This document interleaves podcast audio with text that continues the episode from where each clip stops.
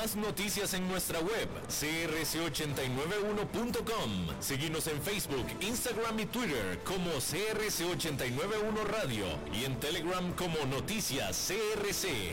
Más noticias cada hora.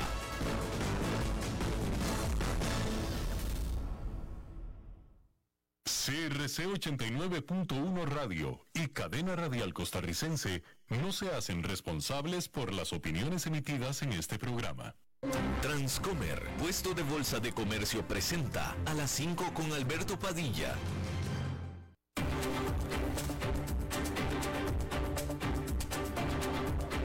Inicia a las 5 con Alberto Padilla un programa diseñado con el objetivo de llevarte diariamente un tema de actualidad, acompañado siempre de reconocidos editorialistas, de lunes a viernes a las 5 de la tarde por CRC 89.1 Radio, a las 5 con Alberto Padilla. Hola, ¿qué tal? Saludos, bienvenidos a esta emisión de A las 5 con su servidor Alberto Padilla. Muchísimas gracias por estarnos acompañando, gracias por estar ahí. Le mando cálidos saludos desde la señal y las instalaciones de CRC 89.1 Radio en San José, Costa Rica, desde donde estamos transmitiendo hasta el punto, en el tiempo y en el espacio en el que usted nos está escuchando, porque estamos saliendo en diferentes vías simultáneamente, por ejemplo, en Facebook Live, en la página de este programa, a las 5 con Alberto Padilla. Estamos disponibles en el canal de YouTube de este programa Estamos también disponibles en podcast, en las principales eh, y más importantes plataformas para ello, como Spotify, Apple Podcast, Google Podcast y otras cinco importantes más. Aquí en Costa Rica, este programa que sale en vivo en este momento, a las 5 de la tarde, se repite todos los días a las 10 de la noche aquí en CRC 89.1 Radio. En esta ocasión me acompaña al otro lado de los cristales, tratando de controlar los incontrolables, el señor Nelson Campos y la y la producción general de este programa, siempre poderosa desde Bogotá, Colombia, a cargo del señor Mauricio Sandoval. Bien, hay que comenzar hablando con la noticia eh, económica más esperada de el final de este 2023.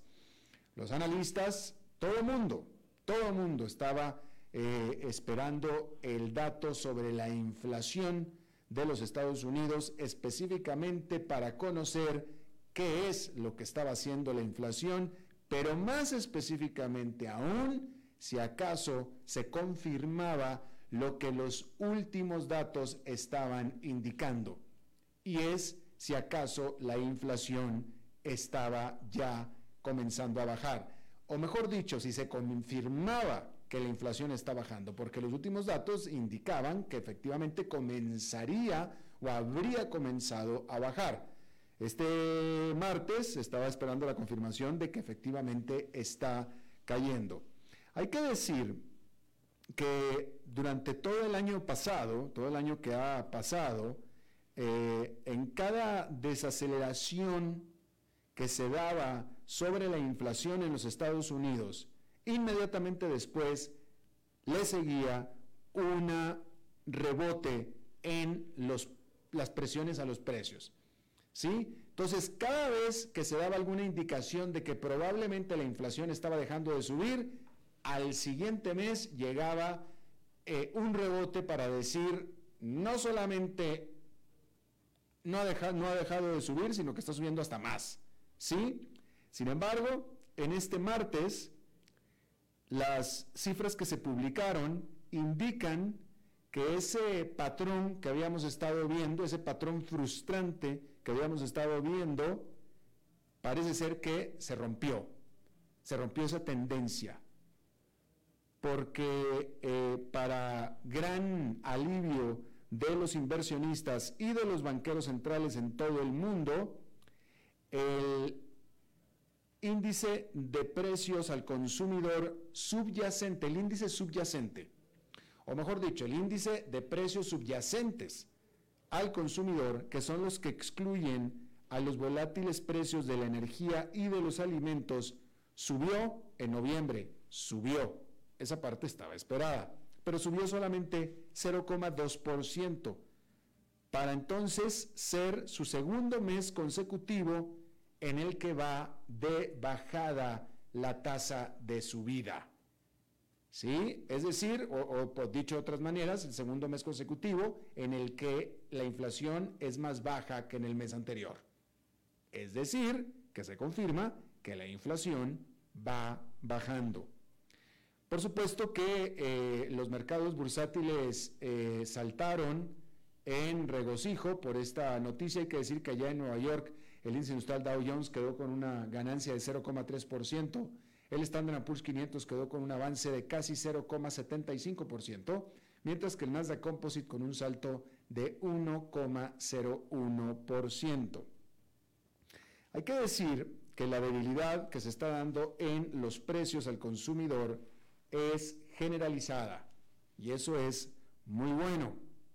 Los costos de muchos, de muchos de los bienes de consumo eh, están cayendo al irse ya disipando los problemas en la cadena de suministros, que fue la misma base, la misma raíz, el nacimiento de las subidas de precios de la inflación, los problemas con la cadena de suministro que se dieron a partir de la pandemia. Decir que, y esto es importante, los precios de los bienes raíces también están mostrando debilidad eh, y por supuesto estos han sido producto eh, de las elevadas tasas de interés.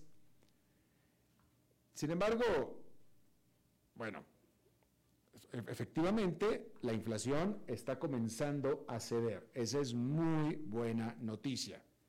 Sin embargo, todavía sigue siendo alta. ¿Sí? Y todavía tiene algunas presiones alcistas. Porque mientras que el mercado laboral siga siendo ultra ajustado, o dicho de otra manera, mientras el ritmo de empleo siga siendo muy alto, como lo está haciendo en este momento, y que está generando que los salarios estén subiendo de manera muy importante, eso impide que la inflación caiga más rápido. Por no decir que eso apoya a la inflación. Porque simplemente alienta a los consumidores a seguir haciendo lo propio que es consumir. Y eso genera inflación. ¿Sí? Y eh, hay que decir que mientras que la invasión de Rusia sobre Ucrania continúa, continúa también la presión en los precios del petróleo, lo que genera una alza en los precios de las gasolinas. Y eso también presiona a la inflación. Eh, entonces, la realidad de las cosas es que en cualquier momento los precios de la gasolina en los Estados Unidos pueden subir de la mano de una alza que se pudiera dar en los precios del petróleo. Aquí le estoy hablando yo de los riesgos que hay todavía al respecto, ¿sí? De tal manera que eh, eh, el, alivio, es decir, eh, a ver, déjame se lo pongo de otra manera es una muy buena noticia que se confirme que la inflación está cayendo, pero pueden suceder cosas que puedan hacer que vuelva a subir. Eso es lo que estoy tratando de decir. ¿Sí? Entonces, eh, la verdad es que eh, los analistas pues son cautos, son cautos. Es muy bueno que la inflación subyacente está cayendo, eso es excelente, pero permanecen presiones. Entonces, por lo pronto, este miércoles se espera ampliamente, y ahora sí con esta confirmación que acabamos de tener, se espera ampliamente que el alza de tasas de interés que va a anunciar el Banco Central de los Estados Unidos, la Reserva Federal, vaya a ser de medio punto porcentual. ¿Sí? Que es abajo que lo que ha hecho en las últimas tres otras reuniones de política monetaria que ha sido de tres cuartos de punto porcentual, que son aumentos extremos de tres cuartos de punto porcentual. Eso es un aumento extremo. Uno de medio punto porcentual, como que se espera eh, mañana miércoles, ese es alto, no es extremo. Es mejor medio que tres cuartos, pero sigue siendo mucho. La inflación en los Estados Unidos en este momento, déjeme se lo pongo en, perspectiva para que lo tenga usted, eh, hay que decir que eh, la inflación en este momento se mantiene eh, todavía en prácticamente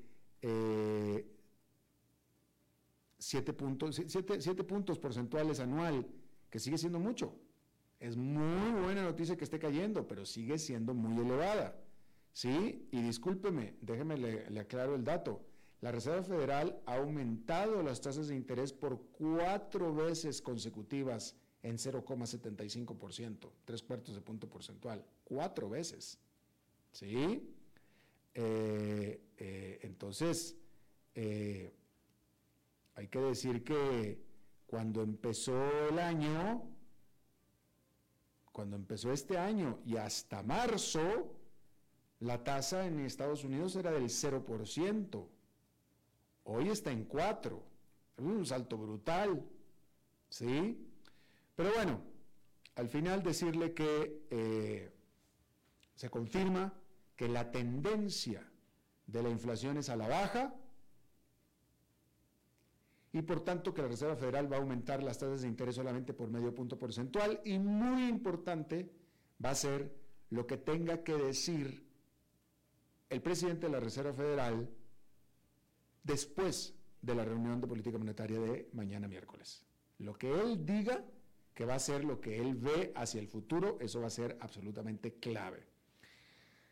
Hay algunos economistas, eh, notablemente eh, nuestro entrevistado regular, Alberto Bernal, que aseguran que la inflación va a estar cayendo más bien bastante rápido.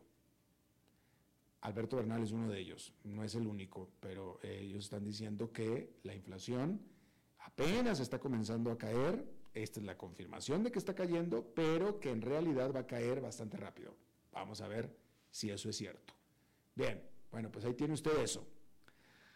Bueno, hay que decir que eh, en la programa anterior se lo alcancé, no que no lo alcancé nada, no lo alcancé a decir nada, pero esto se dio en la noche, esto, esto más bien lo leí antes de irme a dormir, en la noche de lunes, pero hay que decir que este martes Sam Backman Fried, quien fuera el fundador y presidente de la FTX, esta casa de bolsa de criptomonedas que se vino abajo con todo el sistema piramidal en el que estaba sustentado dejando sin dinero a todos sus clientes inversionistas, este martes Bankman Fried estaba programado para aparecer ante el Congreso de los Estados Unidos para responder a preguntas sobre el colapso de FTX.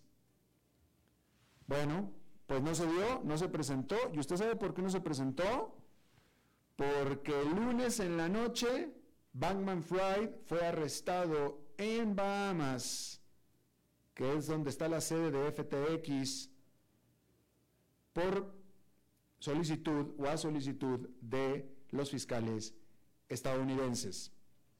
Quiero suponer, esto estoy suponiendo de acuerdo a la información disponible, no, no tengo el detalle, pero quiero suponer que Bankman Fried iba a comparecer ante el Congreso vía remota.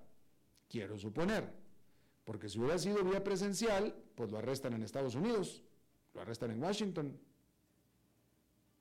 pero el punto es que lo arrestaron en Bahamas. Y el martes, los fiscales federales en Nueva York levantaron cargos contra Bankman Fried por ocho crímenes que habría incurrido, incluyendo fraude y lavado de dinero. Aparte están los cargos civiles por parte de la eh, Securities and Exchange Commission, que es la Comisión del Mercado de Valores, que alegan que Bankman Fried defraudó a los inversionistas. Y se espera que Bahamas extradite a Bankman Fried en el corto plazo, muy pronto, muy pronto.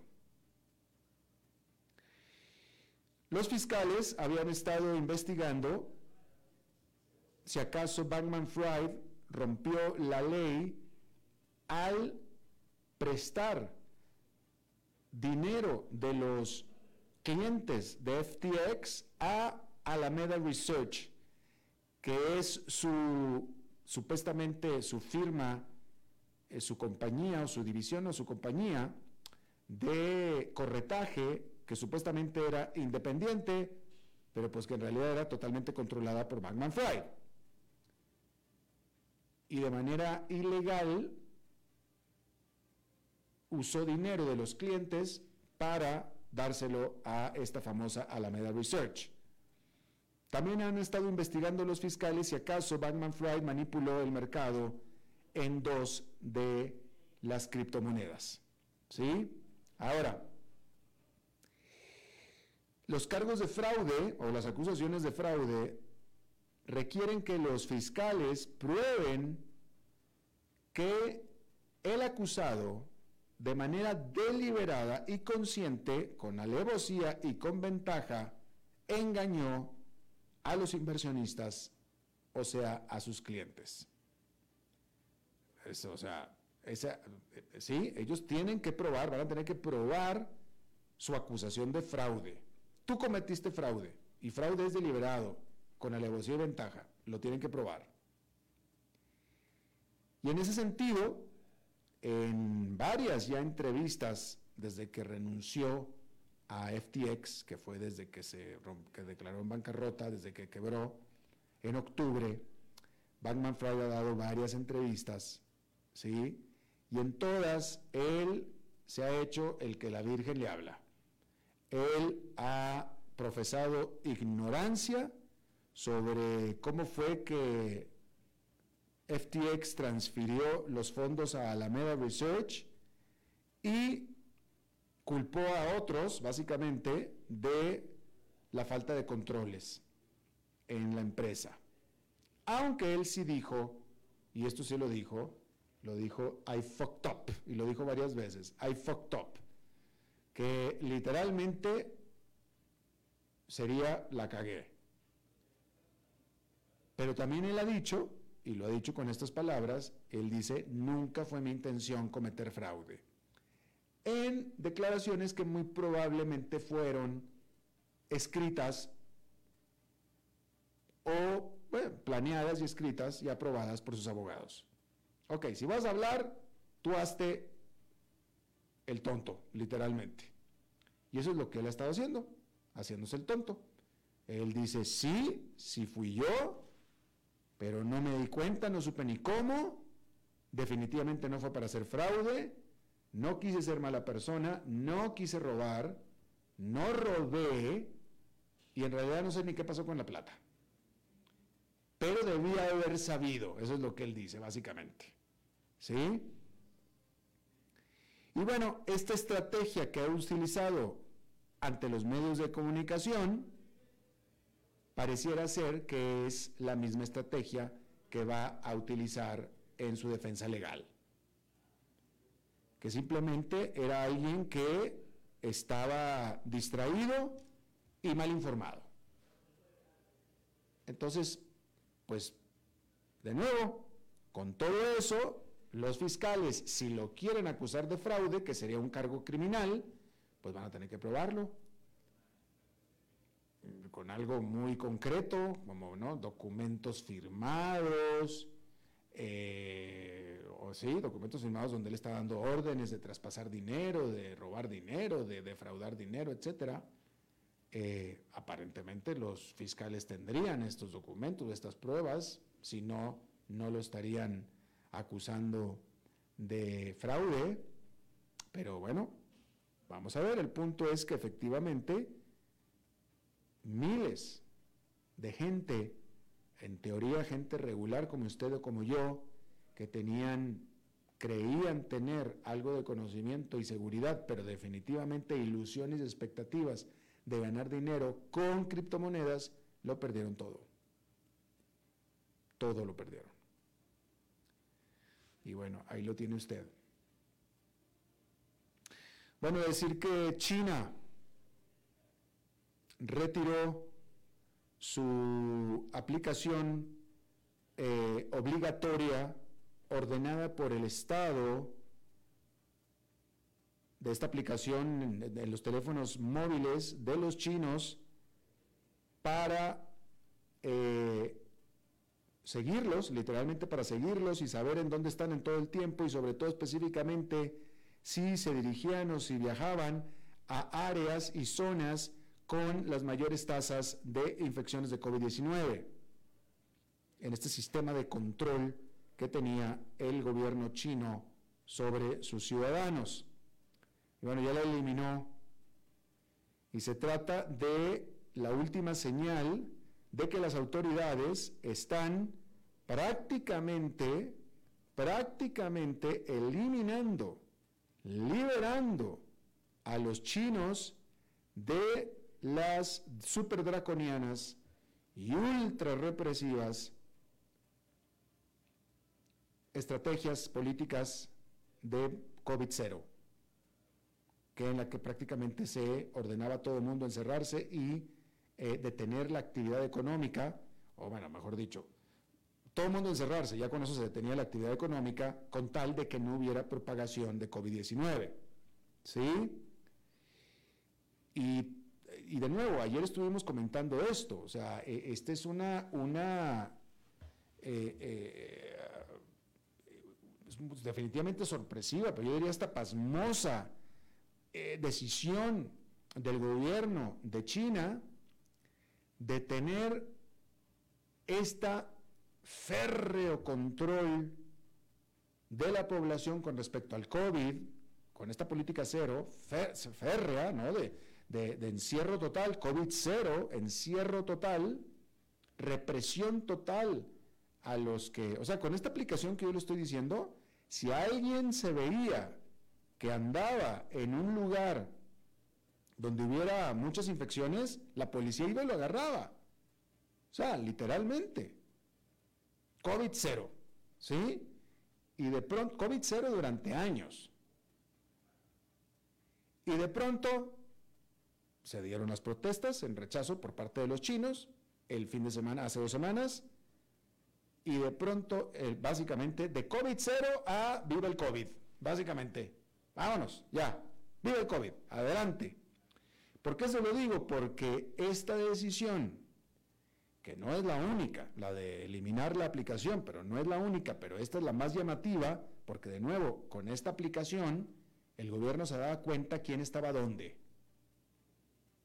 Y podían e iban contra esa persona te vimos electrónicamente que andabas en aquel lugar donde había muchas infecciones. Te encierras.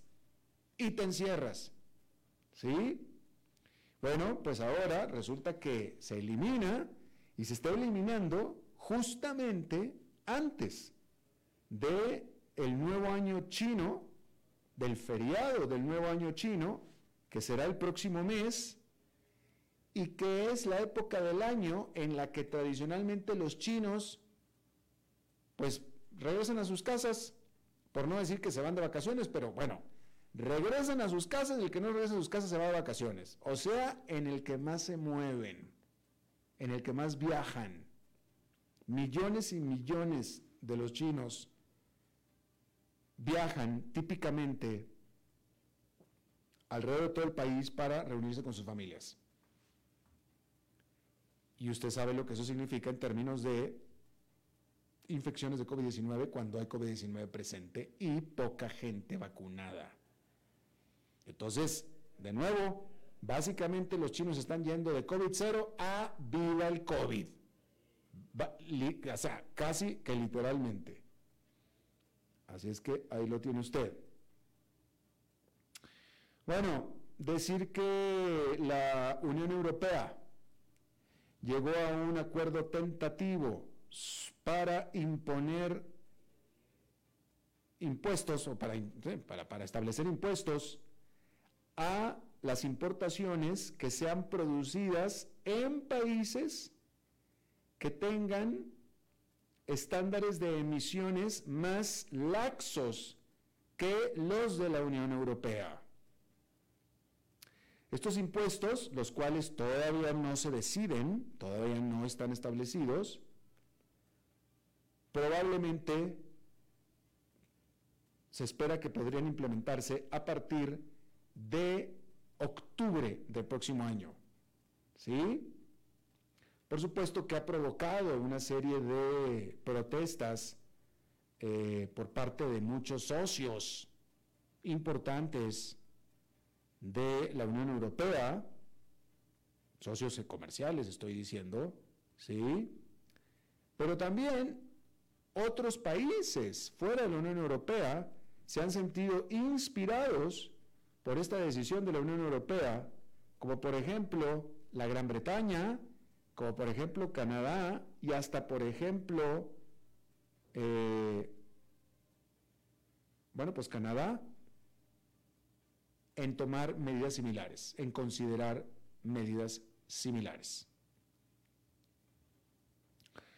Pero para que vea usted que no nada más es un asunto de Estados Unidos, digo, mucho de estas, este, eh, eh, ¿por qué digo? Porque ya ve que en Estados Unidos estos asuntos de eh, social, gobernanza y ambiental se ha hecho y se ha politizado y ha dividido a los republicanos y a los demócratas, diciendo que los que apoyan esto social, demócrata, eh, social, gobernanza y ambiental, pues son izquierdistas, etcétera, etcétera.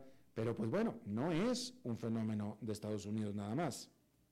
El apoyo a lo verde, y al eh, combate a las emisiones y el combate a los gases invernadero y al calentamiento global, y etcétera. No nada más es en Estados Unidos, también es en la Unión Europea. Y por cierto, nos quedamos en la Unión Europea porque ahí miembros del Parlamento Europeo votaron para quitarle a Eva Kaili, quitarla de su cargo como una de los 14 vicepresidentes de este órgano que es el Parlamento Europeo, porque esta parlamentaria griega, Eva Kaili, está envuelta en un mega escándalo presuntamente por haber recibido sobornos relacionados con que Qatar fuera la sede de la Copa Mundial de Fútbol. Y bueno, eh, ella fue arrestada por autoridades, en este momento eh, se me escapa el país, pero creo que fue de belgas, si mal no recuerdo, autoridades belgas, ella fue arrestada por autoridades belgas, pero en su país de origen, donde ella es parlamentaria, que es Grecia, ahí las autoridades le congelaron los activos a ella y a su familia y también fue expulsada de su partido político al que pertenecía allá en Grecia. Y por supuesto que tanto ella como Qatar eh, rechazan cualquier, eh, pues cualquier cosa que hayan hecho mala. La parte que yo no he leído todavía es que tiene que ver ella como parlamentaria griega y parlamentaria europea en la asignación de Qatar como sede de, la, la Copa Mundial. Esa parte, pues no sé, quién sabe qué es lo que tuvo que ver ella, la griega, la parlamentaria griega. Pero ciertamente está envuelta en tremendo escándalo. Bien, déjeme le comento nada más que las acciones de, en, otro comentario, las acciones de Tesla esta productora de automóviles eléctricos, han caído 28% desde que su fundador y presidente Elon Musk tomó control de Twitter. Que eso fue apenas en octubre. ¿Sí? Y desde entonces las acciones de Tesla han caído un 28%. Solamente comentarle eso. Vamos a hacer una pausa y regresamos con más. A las 5 con Alberto Padilla, por CRC 89.1 Radio.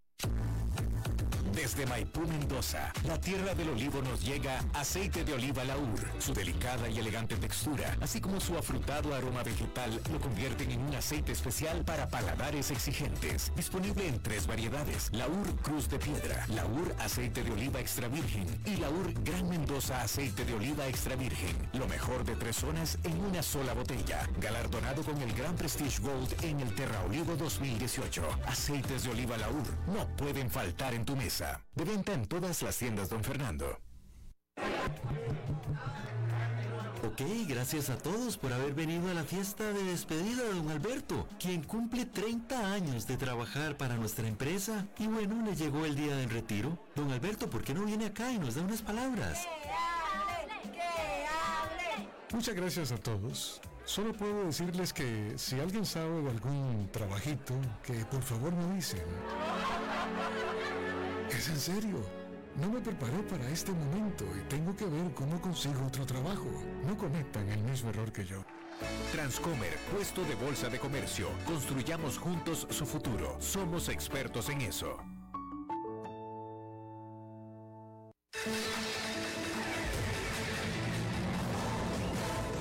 Infórmate de la actualidad del país y el mundo con nosotros. Todos los días, desde las 6 de la mañana, iniciamos con el noticiero matutino y luego seguimos con informativos de la hora hasta las 6 de la tarde.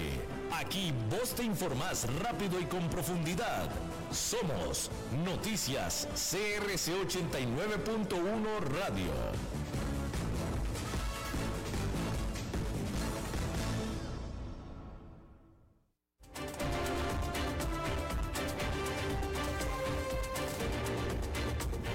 Seguimos escuchando a las 5 con Alberto Padilla. Ok, eh, no, tenemos todavía, no está. Ok, entonces, estamos esperando a... Ok, entonces déjeme, le informo. Hablando de FTX, hablando de FTX y de Bankman Fry, de esta eh, bolsa de criptomonedas, que era la segunda más importante del mundo y que eh, eh, impl implosionó y, cayó, llevándose todo el dinero, etcétera, todo lo que estamos hablando. Hay que decir que la más grande de las bolsas de criptomonedas, la famosa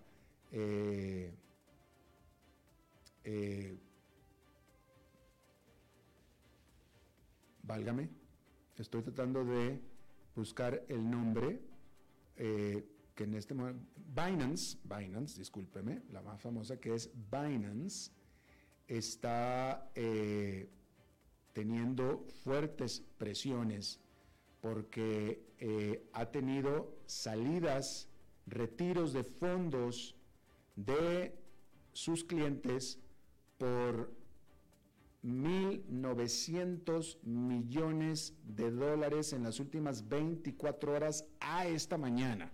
Esta es una nota de esta mañana. ¿Sí? Después, sobre todo, el arresto de Batman Fried, que era el que había eh, eh, fundado la otra. Pero el punto es que, eh, pues obviamente, en este asunto de los corridas, Sí, sí, o sea, en, en, eh, en, monedas normales, el contagio se da en, monedas normales, sí, o sea, en, una economía normal, en monedas normales, hay riesgo de contagio. Si un banco cae, los otros entran en presión porque el público se pone nervioso. Pues imagínense en una cosa tan volátil como las criptomonedas. Y yo desde aquí siempre le estuve diciendo que iba a venir, porque era de esperarse, presión sobre Binance. Y efectivamente, Binance, nada más en las últimas 24 horas a la mañana de este martes, habían salido 1.900, eh, o sea, casi 2.000 millones de dólares, de acuerdo a la firma de datos de blockchain Nansen. Eh, Y bueno, eh, tanto así que Binance había entonces, por esta presión, por esta corrida, por esta corrida, había, eh, cuando menos por un tiempo, temporalmente pausado, le ponen ellos, o sea, no cancelado, temporalmente pausado las salidas de su eh, moneda estable UCDC, UCDC, USDC. ¿Qué significa eso? Que la gente que quería sacar su dinero, pues no puede. No, se, lo impidieron. ¿Sí? Usted recuerde, y esto sucede también en los bancos, en un banco normal, digo, no nada más, no, no, hay, que ser, no hay que ser Binance, hay que ser cualquiera. Este, eh, eh, en teoría, o sea, uno creería, eh, uno creería que el dinero que uno tiene en el banco, ese dinero está en el banco constante y sonante. Pero pues no, no es así. Digo, si un cliente, si usted va al banco y pide su dinero, todo su dinero se lo dan. Claro. Pero si todos los clientes van a pedir todo su dinero, es imposible, no se lo pueden dar. Porque el dinero, el, banco físicamente en realidad no tiene el dinero. No lo tiene físicamente. Entonces ningún banco en el mundo puede entregarle su dinero a todos sus clientes el mismo día. Ninguno. Entonces, por eso son las corridas bancarias. O sea, pero eso, eso sí es, ¿eh? eso, eso es normal. Eso así es. Acuérdese usted que el banco vive no nada más de tomarle el dinero a usted, vive de tomar el dinero a usted y dárselo a otra persona en forma de créditos. De eso es de lo que vive el banco. El banco no vive nada más con tomarle su dinero. No. Vive de usar su dinero de usted para dárselo a otra persona, cobrarle intereses y después esa otra persona le paga al banco y etcétera. Así es como funciona un banco. Pero no tiene su dinero físico de usted. Tiene una reserva por si usted va y le pide que retire el dinero, el banco se lo puede dar. Y si usted y otros cinco clientes también van. Sí, pero no todos. ¿Sí? Entonces, y eso es lo que sucede en una corrida bancaria. Si los clientes pierden la confianza en un banco, pues todos los clientes van y quieren su dinero, ¿no? Y eventualmente el banco, pues simplemente se queda sin dinero. ¿Por qué? Porque gran parte del dinero lo tienen otros clientes en forma de préstamos y etcétera, y tiene propiedades y tiene créditos y empresariales y etcétera, etcétera, pero no tiene el dinero físicamente. Y bueno, este, eso es lo que le pasó a FTX y muy probablemente, o, bueno, es la, es la, presión que está recibiendo ahora Binance.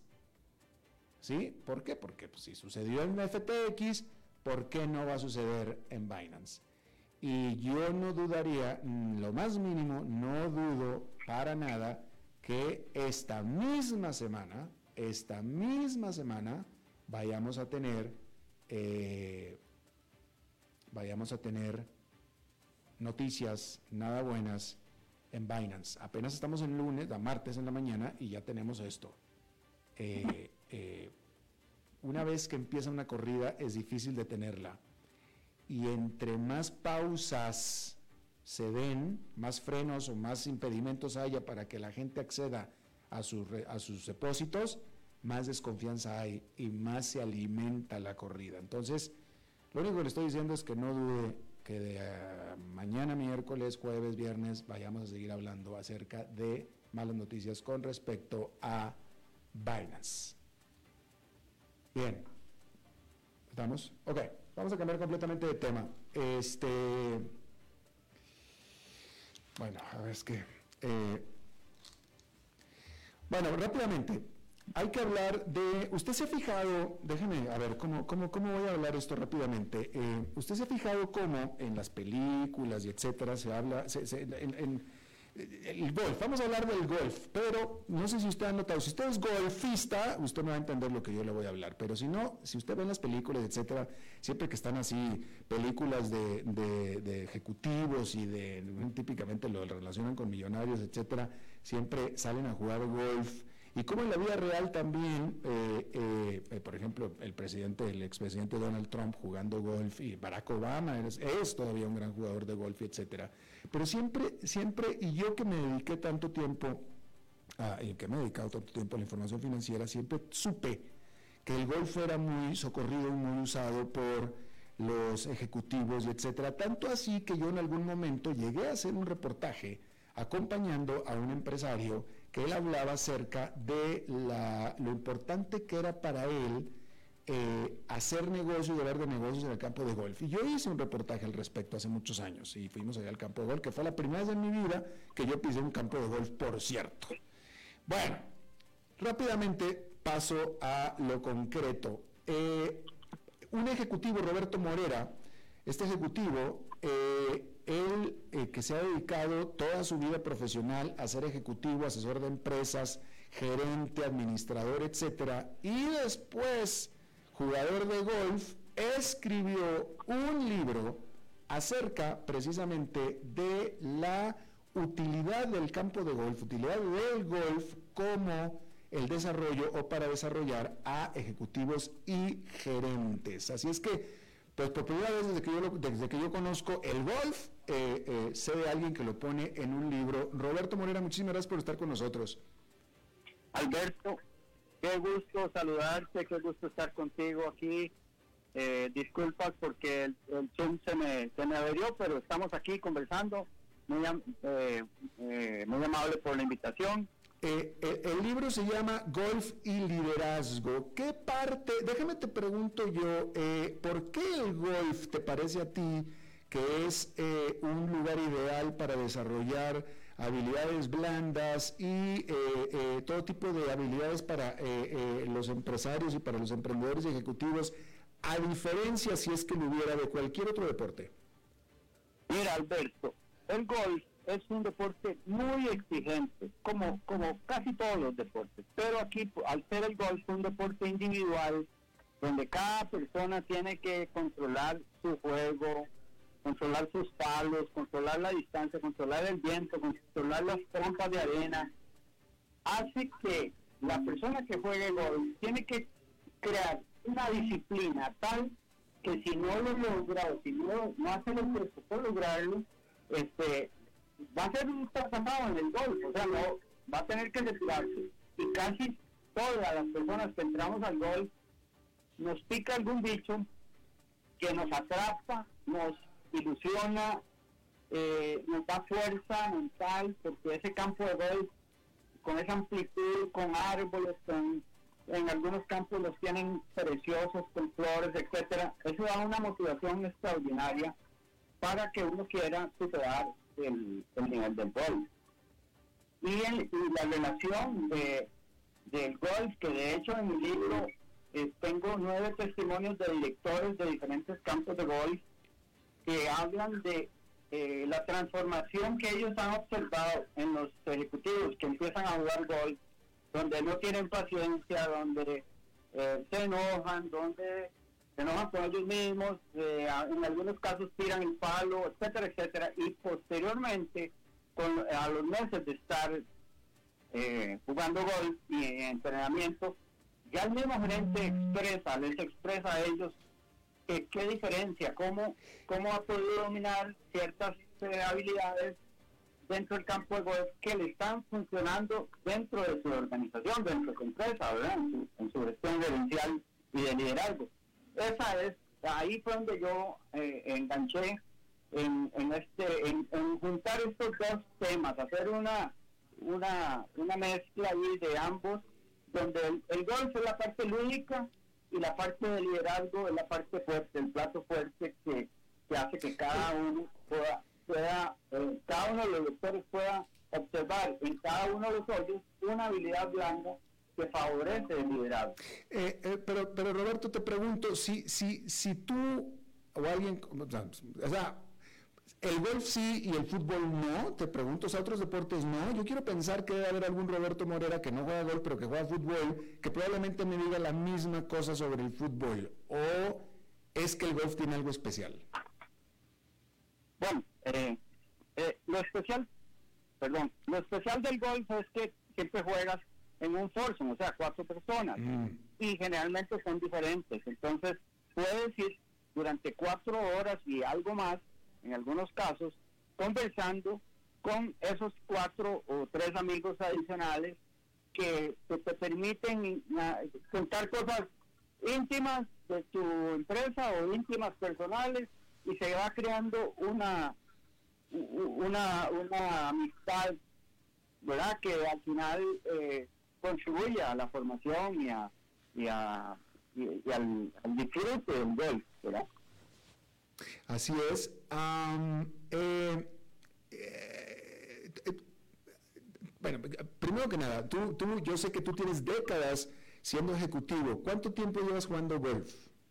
yo tengo 20 años de jugar golf Ah, bueno, y tienes mucho más de ser ejecutivo.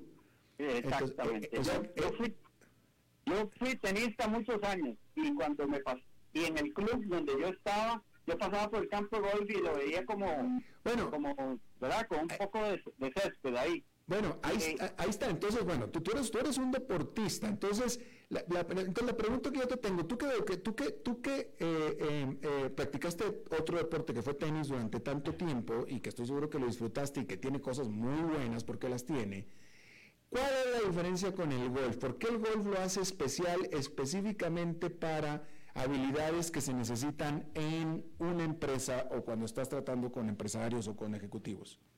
Bueno, en el, en el tenis no tienes tiempo de pensar en ti mismo, sino en la bola. En el golf tienes mucho tiempo para meditar sobre, sobre tu persona, sobre tu negocio, sobre tu futuro. Y esa es la magia realmente que ofrece un campo de golf. Que ya sea que incluso cuando uno sale a practicar muchas veces con un caddy o, solo, eh, uno no va conversando con ninguno de sus amigos, pero va pensando, analizando, eh, eh, planificando muchas cosas que en otros deportes como son más dinámicos y más interactivos no lo permiten. Interesante, y aparte, y aparte el tiempo, ¿no? Porque si vas en un foursome, como tú dices, son mínimo cuatro, cuatro horas y media, entonces ya hay mucho tiempo para todo. Y, y- y- una cosa que es increíble, porque tengo que decirlo aquí al público, que yo ya tengo algún tiempo ya también practicando golf, eh, eh, increíblemente es muy, es bastante, es cansado, es mucho ejercicio. Exacto. Sí, efectivamente, ya yo soy, yo empecé a jugar a los a los eh, 50 años, ya tengo 72 años y ya a- algo y, y usualmente uso carrito de golf y a veces ya hoyo 17 y hoyo 18 ya voy con bastante fatiga, ¿verdad? Co- eh, pero aún así la emoción de que tiras una bola perfecta y eso te hace, te da una emoción impresionante. Eh, yo el primer día que yo pegué una bola, que me invitaron a, a una práctica, eh, yo sentí que yo iba con la bola en el aire. Entonces yo, yo pregunté, ¿esto es gol? Y me dijeron, sí. Entonces yo dije, me enamoré. Y efectivamente iba, dejé el tenis y iba cuatro veces por semana a practicar y a recibir clases y etcétera. eh, bueno, Porque eso lo atrapa a uno por, por, porque es un reto contra uno mismo. ¿verdad? Claro. Eh, desafortunadamente eh, el tiempo nos mató y ya voy a tener que cerrar, pero déjame te hago una última pregunta. Eh, ¿cómo, qué, le dirías tú? ¿Cuál es el mensaje que tú le darías a un ejecutivo que no juega golf? Eh, usted juega golf, usted necesita el golf, ¿para qué y por qué? Bueno, te, te lo voy a poner, te lo voy a poner así, Alberto. Primero yo diría, eh, las empresas necesitan altísima productividad. Hoy en día la competitividad es, es, terrible. Y entonces las empresas necesitan líderes, necesitan que sus gerentes se conviertan en líderes, en líderes de los equipos de trabajo. ¿Verdad? Entonces, eh, el asunto está en que eh, cada gerente debe, una vez que desarrolla su liderazgo dentro de la empresa o que lo desarrolla en el golf y lo transmite a la empresa, ya puede dedicarse a algo que todo el mundo ha mencionado siempre, que el golf es para hacer negocios. Entonces, si, si tienes una empresa bien organizada, bien productiva, con alta rentabilidad, porque tenés equipos de trabajo bien desarrollados a través de tus habilidades blandas y las de tus gerentes, vas a tener tiempo para dedicarte en el golf ya a hacer negocios de otro nivel. que es más o menos lo que se utiliza o se estila en el golf, no en la cancha de golf, que eso es muy importante para los, que los tus oyentes, eh, sino ya luego en el hoyo 19, ya tomándose un, un cóctel, tomándose un whisky, ¿verdad? Ahí es, ni siquiera ahí se hacen los negocios, ahí se dice, mira, nos vemos tal día para que nos tomemos un café y hablemos de aquel asunto que medio que, que tocamos ahí en, en, el, en el camino. Y esa es la riqueza también ya, eh, o el beneficio máximo que te da el golf con las relaciones que estableces con otros golfistas. El libro se llama Golf y Liderazgo. ¿Dónde lo puede encontrar la gente? El libro está en Amazon y se puede adquirir en forma física a través de Amazon o por ebook, ¿verdad? O Kindle, como es el caso de, de, Amazon. Eh, en nuestro país, que es Costa Rica, yo también lo distribuyo. yo lo mando a imprimir a Estados Unidos y los tengo disponibles. Casi siempre voy a los campos de golf los fines de semana y a los torneos y ahí, los promovemos y si no pues me los piden y yo los mando por por, por, correo nacional a la oficina de, de, la persona que quiera adquirirlo. Pero sí es muy importante lo que mencionaste. la persona que no juega golf debería, uh, digo yo, o lo invito a que, a que lea el libro porque este libro narra absolutamente todo lo que pasa en el campo de golf, desde que los jugadores se, se, encuentran, se saludan, ellos deciden cómo van a jugar, en este caso este, los puse a jugar una modalidad de ball, son cuatro gerentes que van este, desarrollando en cada hoyo una habilidad blanda. Y algo muy interesante es que uno de los gerentes presenta un problema, lo van discutiendo durante todo el hoyo y al final uno de ellos dice, a nosotros nos pasó y tengo un caso de éxito que mencionarles y entonces al final se cierra cada capítulo se cierra con un caso de éxito eh, de una habilidad blanda diferente. Bien, pues ahí está, el libro Golf y Liderazgo, el escritor Roberto Morera. Te agradezco muchísimo, Roberto, que hayas estado con nosotros. Alberto, gracias a ti. Gracias, hasta luego. Bueno, vámonos rápidamente, es martes y los martes cerramos con nuestro buen amigo y colega Fernando Francia. Fernando. ¿Qué tal? Gusto saludarte, muy interesante la conversación. Eh, me va a tocar ir a visitarte en alguna de esas canchas de golf en algún momento. definitivamente, para que eches ahí una... Eh, tú, que eres fanático del fútbol, ¿no? Pues sí, no tanto fanático, pero observador, este, y, bueno, dicen que son muy buenos en el golf, yo no sé, no me, no me consta. ¿Que, que, que, yo soy bueno, no, yo te digo que no soy bueno, pero me gusta mucho, ah, me divierto mucho. Me han mentido. Sí, pero, pero de lo peor, de, pero, pero, pero, ah, vilmente. vilmente. Te, había escuchado hace un rato en, eh, hablar de, gobernanza, lo social y lo ambiental, ESG por su sigla en inglés, un tema que, está presente fuertemente en, eh, eh, en, muchos ambientes, en muchos aspectos de, de las empresas, de la gobernanza de las empresas, de las políticas públicas desde la Unión Europea, pero en, todos lados. Y el tema ambiental, entonces, pues desde hace un buen tiempo está en boca de muchas personas pues el reciclaje, eh, no consumir en demasía, no utilizar plásticos de un solo uso, pensar en la huella de carbono personal, entre otras medidas que se pueden hacer a nivel individual.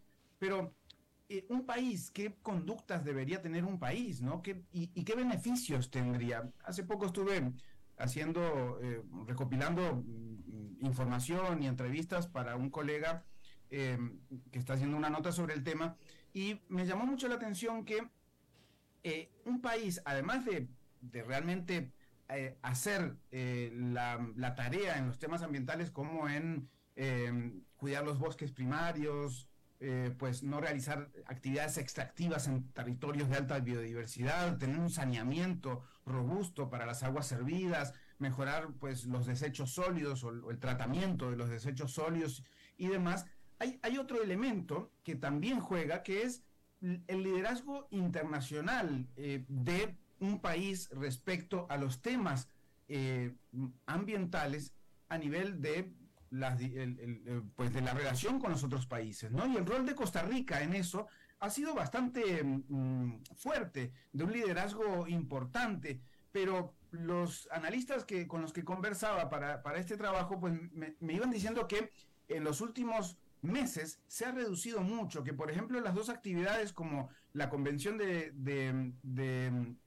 la Diversidad Biológica y la, y, la Conferencia sobre Cambio Climático, una realizada en noviembre en Egipto y otra en, Montreal en diciembre, pues mostraron un liderazgo mm, pues eh, quizás menor de Costa Rica. No fue, por ejemplo, el presidente a esas actividades que acostumbra acostumbraba a ir los presidentes anteriores y eso marca eh, parte de ese liderazgo, ¿no? Porque si el presidente va a una cumbre, se llama cumbre porque es una reunión de presidentes, pero si el presidente no va, pues va un ministro y eso le quita, le resta nivel a la participación de Costa Rica.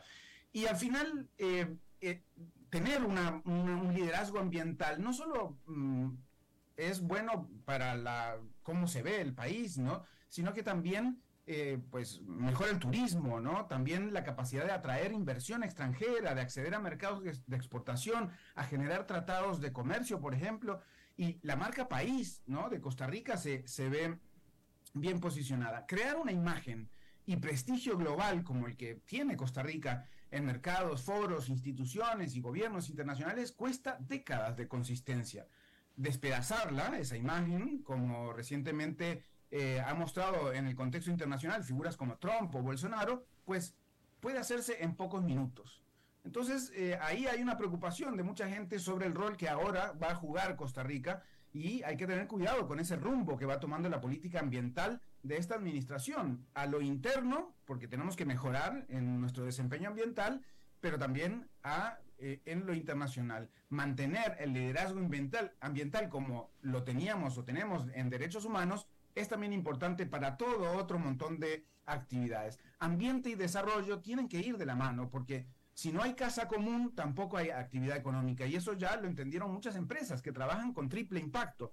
Generar ganancias con impacto positivo en la sociedad y en el ambiente, que es lo que se refiere el ESG. Así que pues esa debería ser un poco la línea del país, ¿no? Bueno, pues este, eh, eh, te agradezco muchísimo, Fernando. Desafortunadamente estamos apretadísimos de tiempo, así es que no puedo, eh, por más que quisiera charlar más contigo, pero te agradezco muchísimo tu intervención, como cada martes. Lo resumí para adaptarme a las condiciones, pero pues hablamos el próximo martes en el cierre del año para mí. El cierre, de hecho el próximo martes es el cierre del año y ahí con toda seguridad esperemos eh, es que teníamos el tiempo de sobra, pero como que algo pasó con la tecnología en esta ocasión que nos traicionó ni modo. Te, agradezco, Fer. Un abrazo grande. Igualmente. Bueno, eso es todo lo que tenemos por esta emisión de A las 5 con su servidor Alberto Padilla. Muchísimas gracias por habernos acompañado. Espero que termine su día en buena nota, en buen tono, y nosotros nos reencontramos en 23, en 23 horas. Que la pase muy bien.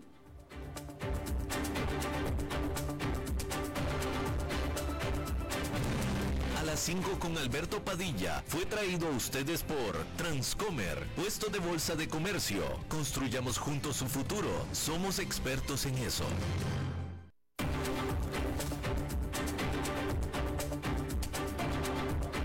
Concluye a las 5 con Alberto Padilla. Un programa diseñado con el objetivo de llevarte diariamente un tema de actualidad, acompañado siempre de reconocidos editorialistas, de lunes a viernes a las 5 de la tarde por CRC 89.1 Radio, a las 5 con Alberto Padilla.